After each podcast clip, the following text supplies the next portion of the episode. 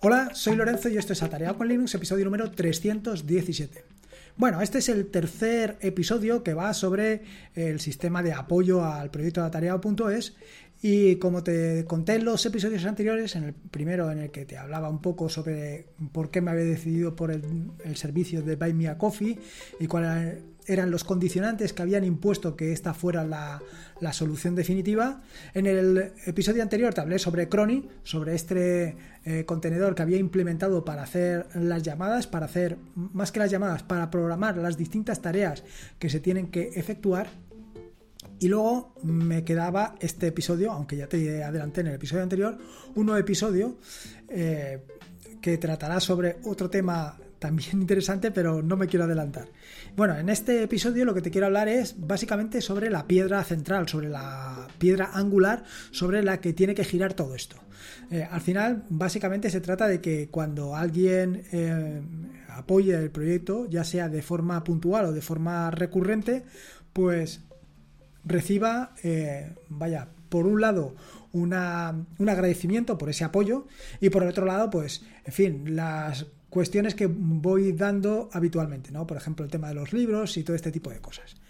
Eh, vaya, se trata de automatizarlo todo, que era un poco el objetivo con el que inicié este proyecto, ¿no? El objetivo con el que pasé de eh, y las razones por las de pasar de tener tres herramientas para poder apoyar a solamente una básicamente el concepto de la automatización. Así, en el episodio anterior, en el que te hablé sobre Crony, eh, el objetivo era programar tareas.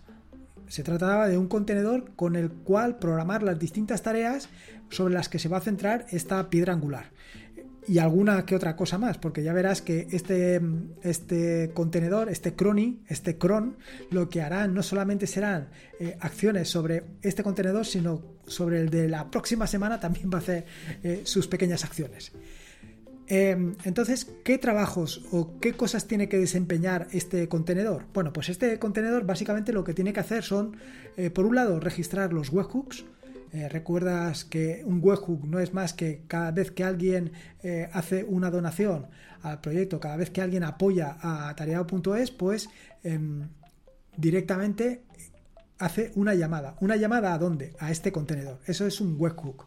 La otra alternativa, que también te contaré adelante, un poquito más adelante, es eh, preguntar, preguntar directamente a Buy Coffee cuánta gente está apoyando el proyecto atareado.es. Y esto también es otra de las piezas, otra de las partes fundamentales sobre las que está cimentado eh, este contenedor, que le he llamado BMC. No es que me haya calentado mucho las neuronas. Por supuesto, y como ya te expliqué en el episodio anterior, todo va dentro de un contenedor con el objetivo de pues, con el objetivo de no perder ninguna pieza por el camino de no perder ninguna parte de software con el objetivo de que esté recogido con el objetivo de que esté eh, como te digo yo bajo un control de versiones y sobre todo con el objetivo de que sea fácil de desplegar.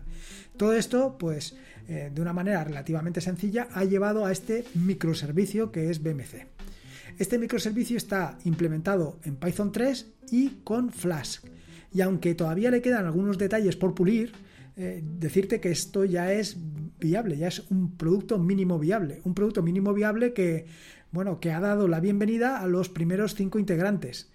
Bueno, realmente les ha dado la bienvenida a posteriori, porque como son unos ansias, antes de que todo esto estuviera en marcha, ellos ya estaban dentro de dentro del Discord, dentro del, del proyecto Atareado.es, ya habían hecho su primer apoyo a Atareado.es. Como te decía, esto está implementado en Python y Python 3 y Flash de una manera bastante sencilla, no tiene grandes cosas y el siguiente paso, la siguiente que engrana todo esto es una base de datos, una súper sencilla base de datos que lo único que hace es guardar un registro de cada una de las personas que apoyan el proyecto Atarea.es. Evidentemente, si tú cada vez que haces una donación al proyecto atareado.es, pues recibes un correo, pues lo suyo sería que eh, lo recibieras una sola vez. No que recibieras eh, varios días el mismo correo. Al final dirías, este hombre eh, está tonto. Lo mismo sucede con las donaciones recurrentes. Bueno, pues una donación recurrente es recurrente mientras dura. Cuando ya eh, alguien decide dejar de apoyar el proyecto, pues deja de ser recurrente y cuando vuelve a hacerlo, pues también necesita otra carta de bienvenida, pero una carta de bienvenida distinta a la anterior. Quiero decir, no es lo mismo cuando la apoyas por primera vez que cuando renuevas. Que cuando renuevas es, vaya, doble satisfacción, porque estás dando que lo que estás ofreciendo es realmente interesante. Y por esto, pues hacía falta meterlo en una base de datos. ¿Qué base de datos? Claro, como te puedes imaginar, no me iba a montar un MariaDB o un PostgreSQL. Con un simple SQLite era más que suficiente. De hecho, te recomiendo eh, un artículo que publiqué hace algún tiempo sobre em, gestión de bases de datos con SQLite en Bash, que te puede hacer una idea de lo sencillote que es hacer esto. Claro, esto no es realmente tan sencillo como hacerlo con Bash. Eh, bueno, tan sencillo ni tan complicado. Quiere decir que no se trata única y exclusivamente de hacer eh, llamadas para hacer un select o otro tipo de operaciones. Hay que hacer bastante más cosas y además de una manera lo más automatizada y estándar posible. En este sentido, pues evidentemente eso se hace todo a través de Python. Con Python lo que he hecho ha sido crear un objeto que se llama usuario y ese usuario es el que se va a relacionar directamente con la base de datos, el que va a decir, eh, comprobar si alguna una persona que de repente apoya el proyecto ya está, de repente no, que se dice que ya apoya el proyecto, eh, está en la base de datos o no está en la base de datos y en función de lo que quiera hace una cosa o la otra. Como te digo, todo esto está implementado con Python y SQLite, bueno, todo con Python, pero relacionándose con ese SQLite. Y si miras, por ejemplo, el código que desprende la parte del usuario, verás que es súper sencillo. Y la parte de la relación con la, con la base de datos también es muy sencilla, muy sencilla. Al final se trataba de hacer un microservicio que fuera lo básico e imprescindible para que todo se pudiera lanzar y poner en marcha de manera relativamente sencilla. Con todo esto lo que te quiero decir es que a lo mejor tú tienes una idea, una no sé, un proyecto que puede ser más sencillo o más complejo que el que te estoy contando ahora, pero como ves, con pocos mm, con pocas piezas, con pocas herramientas lo puedes eh, montar todo, lo puedes todo encadenar. Bueno, dicho esto, ya tenemos varias partes, ¿no? Tenemos la parte del contenedor, tenemos la parte de Python 3 y Flash y te he contado la parte también de SQLite. Con esto ya tendríamos un poco organizado el, digamos, la piedra angular. Más cosas, más cosas importantes. Igual que hice con Cronin, también en este caso, en el caso de BMC, en el caso de este contenedor, he utilizado Tini, este init para contenedores, por aquello de que no queden procesos por ahí eh, zombies, por aquello de que cada vez que apague o que detenga el contenedor se detenga de forma inmediata, en fin, por tenerlo todo un poco organizado. Y algo que se me olvidó comentarte en el episodio anterior, que es el tema de el usuario, que al final todo esto se está ejecutando con un usuario. Quiero decir, no se está ejecutando como root con las ventajas que esto tiene. Mejor dicho, con los inconvenientes que puede llevar ejecutarlo como root en, una, en un contenedor. Por eso esta parte me la he saltado. Em, vaya, me, me he ahorrado este problema que considero bastante importante. Entonces, cada vez que alguien decide apoyar el proyecto, se registran algunos datos, básicamente el nombre y un correo electrónico y luego algunas fechas, ¿no? La fecha cuando se registró, la fecha cuando eh, se puso en marcha, la fecha cuando se activó, en fin, son mm, fechas y como ves dos datos en concreto y nada más. No hay mucha cosa más aquí, no se guarda absolutamente nada más.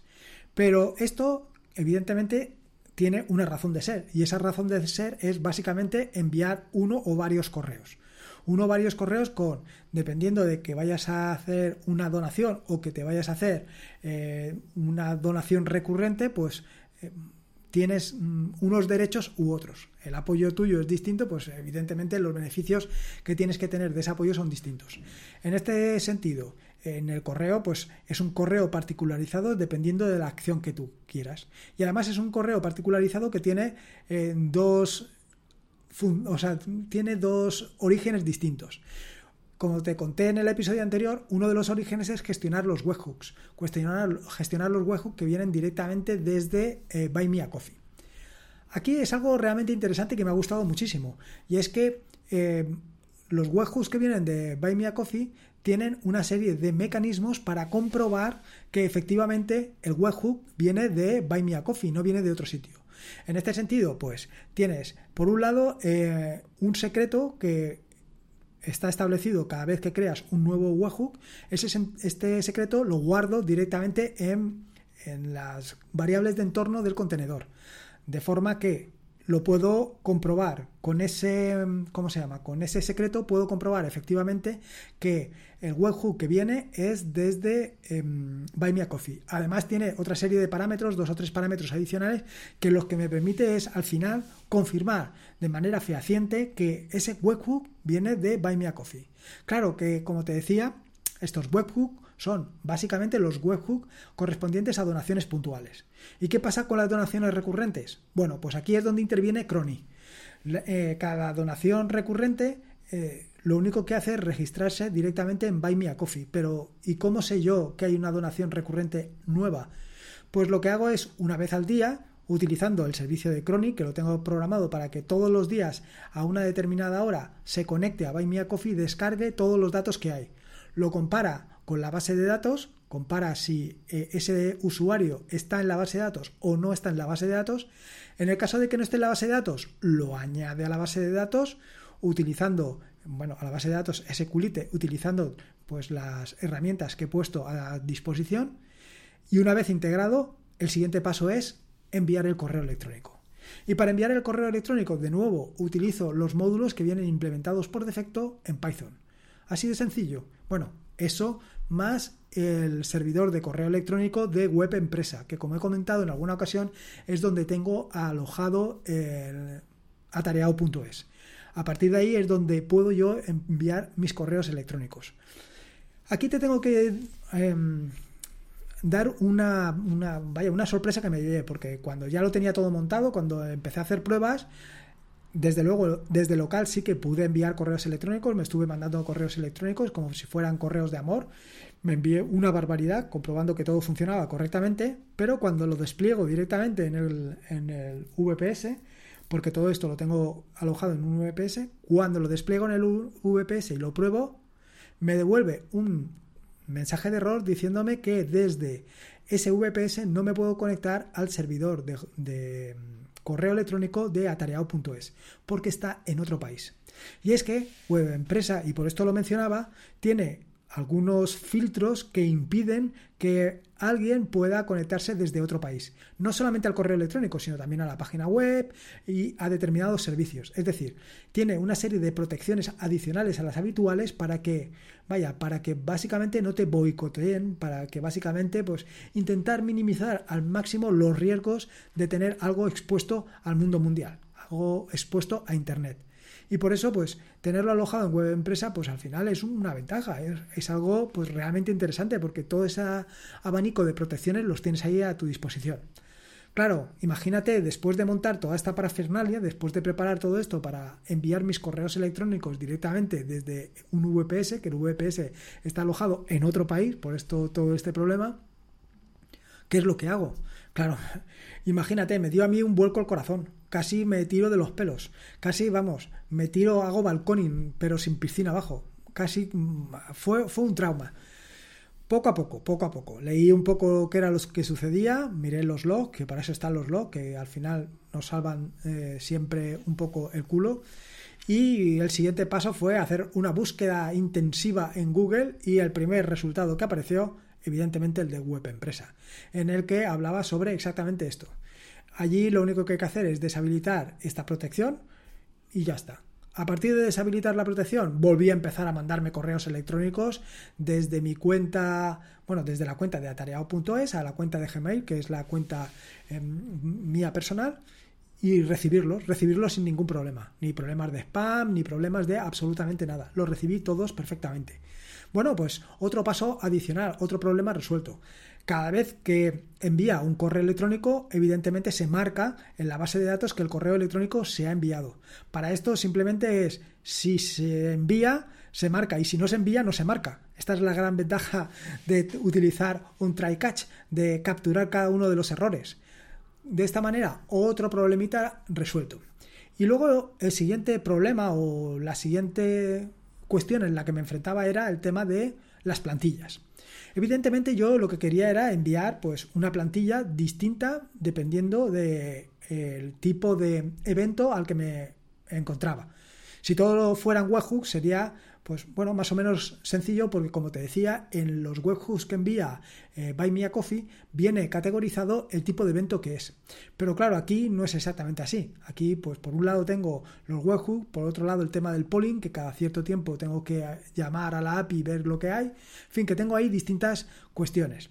Con lo cual era imprescindible pues eh, saber exactamente qué es qué. Como te digo, ahora mismo sí que más o menos está identificado, pero supongo que en un futuro irá cambiando. Una vez sé que es un apoyo puntual o es un apoyo recurrente, pues la siguiente es enviar pues una plantilla u otra. ¿Y cómo enviar las plantillas? Bueno, en los correos electrónicos me permite incluir un texto plano o un texto, me permite incluir las dos cosas, perdón, texto plano y texto en HTML. Claro, esto me llevó a la Mm, disyuntiva de decir, ¿y ahora qué tengo que hacer? ¿Escribir una plantilla para texto plano, otra plantilla para texto en HTML, hacer... ¿Y qué es lo que hago ahí? ¿Cómo barajo todo esto? ¿Esto cómo puedo menearlo? Porque claro, hay que incluir las dos cosas. Después de darle vueltas a la, a la cabeza, pues básicamente recurrí a lo más sencillo de todo, a Markdown. Vaya, si es que tenía ahí Markdown eh, gritándome a pecho descubierto de por favor, utilízame, por favor, utilízame. Markdown permite que conviertas o que exportes un determinado archivo a determinados formatos. Por ejemplo, lo puedes exportar HTML, pero también lo puedes exportar a texto plano. Es decir, texto plano no me refiero a texto donde tengas los asteriscos, donde tengas todo ese tipo de cosas, sino texto plano, plano, donde no tienes ni asteriscos ni tienes nada. Simplemente es o bien texto HTML o bien texto plano sin florituras. Así. Y vaya, dicho y hecho. Así que lo que añadía a todo esto es un conversor de forma que las plantillas están implementadas todas ellas en Markdown. Y cuando quiero enviar un correo electrónico, lo que tengo que hacer es convertir esa plantilla en Markdown a plantilla HTML por un lado y por el otro lado a plantilla en texto plano. Claro, que evidentemente para mí es fundamental, fundamental personalizar cada uno de los correos electrónicos que envío. Es decir, si el correo electrónico que envío es para, digamos, Pedro, pues ese correo electrónico tiene que poner hola Pedro. Y de ahí el nombre de plantillas, claro. Porque las plantillas lo que he hecho ha sido eh, marcar determinados campos para que se puedan sustituir. Estos campos van entre doble pipe, es decir, por ejemplo, nombre sería pipe pipe, name, pipe pipe. Yo esto lo reemplazo y ¿cómo lo reemplazo? Pues hombre, esto ya tendría que ser, vamos, estaba clarísimo, tenía que utilizar expresiones regulares. Y eh, dicho y hecho, las expresiones regulares entraron también a trabajar. Entraron directamente al trapo. Y entraron directamente al trapo, pero vamos, sin pasar por casilla de salida y sin cobrar los 20.000. Directas al turrón. Directas a sacarle el máximo provecho. Así que, en principio, actualmente solamente estoy utilizando un solo código que es name, pero está eh, preparado para utilizar tantos como me haga falta. Así que este paso era fundamental. Y evidentemente, y como te he mencionado anteriormente, tengo una plantilla para cada uno de los eventos. Una plantilla para eh, los apoyos puntuales y una plantilla para los apoyos recurrentes. Pero faltaba una plantilla y todavía no la tengo hecha. Y esto es lo que te decía del producto mínimo viable. Y es para el tema de las renovaciones y las redonaciones. Quiero decir, habrá personas, hay personas que, de hecho, eh, de forma recurrente hacen donación, hacen donación al proyecto atareado.es. En este sentido, pues hay que dar las mismas, pero no puedes decirle cada vez que hace una donación muchísimas gracias por tu donación. Yo creo que hay que ir un poco más allá, hay que, bueno, pues hay que darle una vuelta de tuerca. Así que esta vuelta de tuerca todavía no se lo he dado. De ahí el producto mínimo viable y que esto esté pendiente. Quiero decir, queda pendiente pues tanto las renovaciones como las redonaciones. Esto le tengo que dar una vuelta para ver cómo lo enfoco, porque para el tema de las redonaciones, pues actualmente tampoco sé exactamente cuándo alguien ha donado de forma, o sea, ha donado anteriormente. Sé que lo tengo en la base de datos, pero tendría que, bueno, pues a lo mejor un contador que me permita saber cuántas veces ha donado. No por las cantidades, que por ejemplo las cantidades no las guardo, eso me es igual, sino por el hecho de, pues agradecer de una manera o de otra. Es decir, aquel que haya donado 10 veces, pues decirle, vaya, vámonos de pinchos que te lo mereces todo, ¿no? por decirte alguna cosa. Pero vamos, un poco este es el proceso que te quería contar y un, poco el proceso que ha llevado al contenedor que actualmente también está disponible en GitHub por si acaso lo quieres utilizar o simplemente porque lo quieres ver para utilizarlo para otro proyecto o lo quieres utilizar para tu proyecto. En fin, para lo que te lo quieres utilizar. Faltan algunas cosas, ya te digo, al final esto es un producto mínimo viable, es un producto que pues tienen algunas carencias y algunas necesidades que iré añadiendo conforme pase el tiempo. Por ejemplo, el tema del testing lo tengo ahí medio medio. Hay cosas que sí que las he subido de testing y otras cosas que no las he terminado de subir. Otras cosas que las tenía testeadas en otro proyecto del cual me he cogido parte y otras cosas que, bueno, que están sin testear y que están hechas, vaya, básicamente a prueba y error, cosa que a mí no me gusta en absoluto. En fin, nada, que no me quiero enrollar más. Ahí lo tienes, ahí lo tienes para que hagas tú lo que consideres oportuno. Espero que te haya gustado este nuevo episodio del podcast y si puedes te agradecería una valoración ya sea en iVoox o en Apple Podcast para dar a conocer este proyecto, que llegue a más gente y que más gente pueda disfrutar de Linux y del open source. Pues eh, ayudar con este agradecimiento, puedes ayudar o te puedo facilitar la forma de, llegar a esto, porque la verdad es que me estoy riendo porque no puedo evitarlo. No sé por qué lo hacen tan sumamente complicado, tanto Evox como Apple Podcast, para hacer una, mención. Es que es una cosa que realmente es complicada. Por eso en las notas del podcast puedes encontrar cómo puedes llegar tanto a Evox como a Apple Podcast.